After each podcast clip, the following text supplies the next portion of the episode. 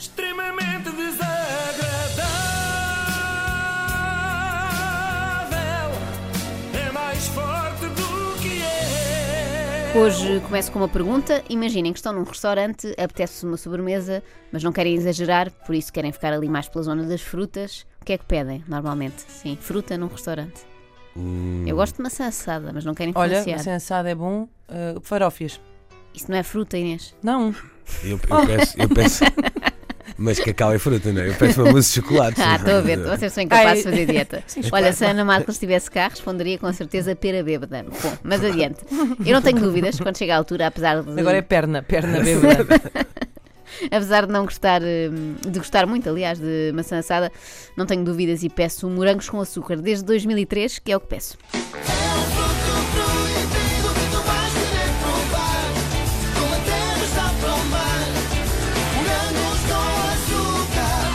Isto não vos diz nada, não é? Vocês é mais morangos selvagens do Bergman, bem sei, mas a atualidade impõe. silvestres, silvestres. Eu disse selvagens, não foi? E está cá escrito silvestres, ainda é mais triste. Morangos Olha, selvagens. eu, também é se estivesse assim numa tertúlia intelectual a tentar parecer bem, não é? Dizer, olha, adorei os morangos selvagens. bem, mas a atualidade impõe que falemos dos morangos com açúcar que estão a celebrar 15 anos. Eu não sei se o verbo mais correto será celebrar. Quando se fala em grandes desgraças, usa-se Morangos selvagens. Bergman, Pipo, é tudo a mesma coisa. Quando se fala em grandes desgraças, usa-se mais o verbo assinalar, não é? Assinalam-se Sim, os sim. 15 anos da grande desgraça dos morangos com açúcar. Eu, quando fiz as contas, pensei: espera lá, isso quer dizer que eu, na altura, já tinha 17. Eu tinha a ilusão de ter visto morangos com açúcar com 11 anos. e mesmo assim era embaraçoso admitir. Eu, na verdade, a novela juvenil da minha geração era mais os riscos. Mas como sempre tive dificuldade em crescer, como se vê, continuei a ver as outras. O Luís não vai apanhar nada da conversa porque a novela juvenil do tempo dele era a Vila Faia. Isso.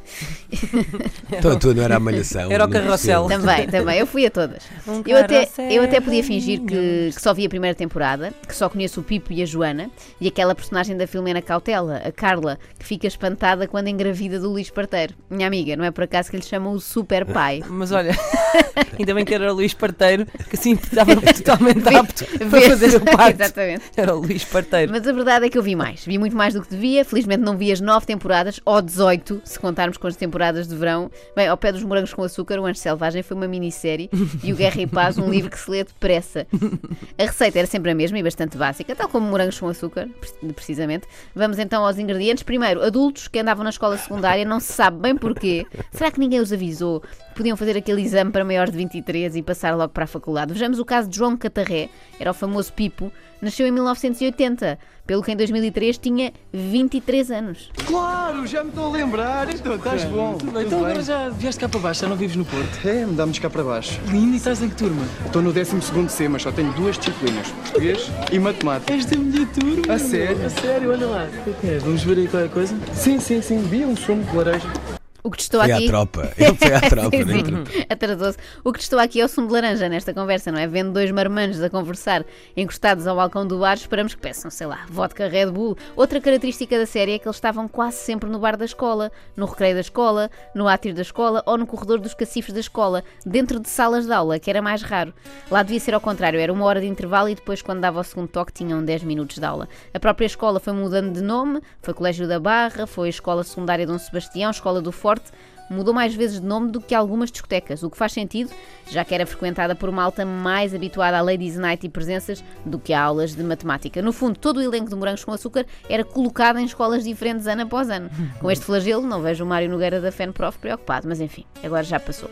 Já todos cumpriram a escolaridade obrigatória para poderem ingressar na herdeira da TVI ou no Vidas Opostas da SIC. Depois, outra característica, havia sempre dois ou três atores ligeiramente mais velhos, assim na casa dos 28, que já tinham direito a ser professores de educação física. E depois havia uns mais velhos ainda, já veteranos, que estavam lá só para descansar com poucas falas. As suas deixas eram sempre variações de vai para o teu quarto de castigo, Portaste muito mal. Tá bem, ma- mas eu prometo que vou ser muito boazinha durante o verão. E, e para vou ser a melhor aluna da turma. Ah, que grande ideia, sim senhor, Filipe, eu fico muito contente. Mas mesmo assim não te vou deixar ir, sabes porquê? Estás de castigo porque mereces. Ah, por favor, deixem-na ir, é só hoje. Mas podem castigá-la à vontade. Não. ou então era qualquer coisa como leva um casaquinho à noite que faz frio. Boa viagem, filha, sim? Ó Sofia, faz-me um favor, tu quando chegares telefona para casa, por favor. Também era obrigatório haver sempre um desporto oficial em cada série. Começaram por um comezinho surf e aulas de dança, mas nas temporadas seguintes entusiasmaram-se, já era motocross, downhill, karting, esgrima, parkour. Bem, nos meus tempos de escola era mais matraquilhos. Mas se calhar nós é que éramos estranhos. É muito mais normal fazer como a Cláudia Vieira e o Pedro Teixeira, que saíam da escola à tarde e iam fazer motocross. O que faz sentido, porque já tinham idade para ter a carta até de pesados, se quisessem. Não percebo como é que tu deixas uma miúda numa amostra de moto a dar-te um bailinho destes. Pelo menos não fiquei na primeira curva. Eu se não fosse aquele parvo a lixar uma curva, devia ter ido à tromba. Vocês são, mas é uns grandes totós.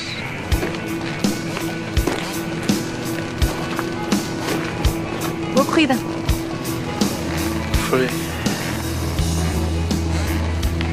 Próxima data de desforra. Ouve, nós não queremos nada de ti. E tu, quem és? Sou o gajo que da próxima vez te vai fazer engolir lama. Pelos vistos, vocês nem perder sabem. Desaparece. Verme. Também não tinham jeito para insultar, está visto? Nem perder nem insultar. Eu registrei parvo, ir à verme. tromba, grandes totós e verme. Verme é ótimo. E comer lama também. Tudo termos muito usados pelos jovens. Resta dizer que havia sempre um casal protagonista, cujo amor era muito difícil. Se não reparem, resumo da temporada 2. O primeiro olhar entre Ana Luísa e Simão marca o início de um amor que será mais forte que tudo, mas que levará algum tempo a definir-se. O problema é que Simão namora com Carlota. Ah, que azar. Temporada 4, André Marques e Sofia Souza vão ter um pelo outro uma antipatia imediata. Sofia não suporta a personalidade de André e André também tem a pior impressão dela. Com o passar do tempo, esse ódio dará ori- origem ao amor.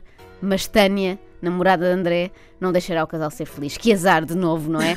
Esta coisa do amor-ódio também é muito rara. Temporada 6, Madalena e Rodrigo vão desenvolver uma relação de amor-ódio. Isto porque a estudante, bonita e inteligente, vai mexer com os nervos de Rodrigo, rapaz convencido e mimado. Dos atritos nascerá uma paixão. Eu começo a desconfiar que o guião era sempre o mesmo e eles mu- mudavam só o nome das, das personagens e pronto. Até porque os miúdos cresciam, deixavam de ver, tirando eu, não é? E depois não iam topar. Era o plano perfeito, só que agora desmascarei-os. E digo-vos mais: amanhã há mais revelações bombásticas. Não percam Ui. o próximo episódio.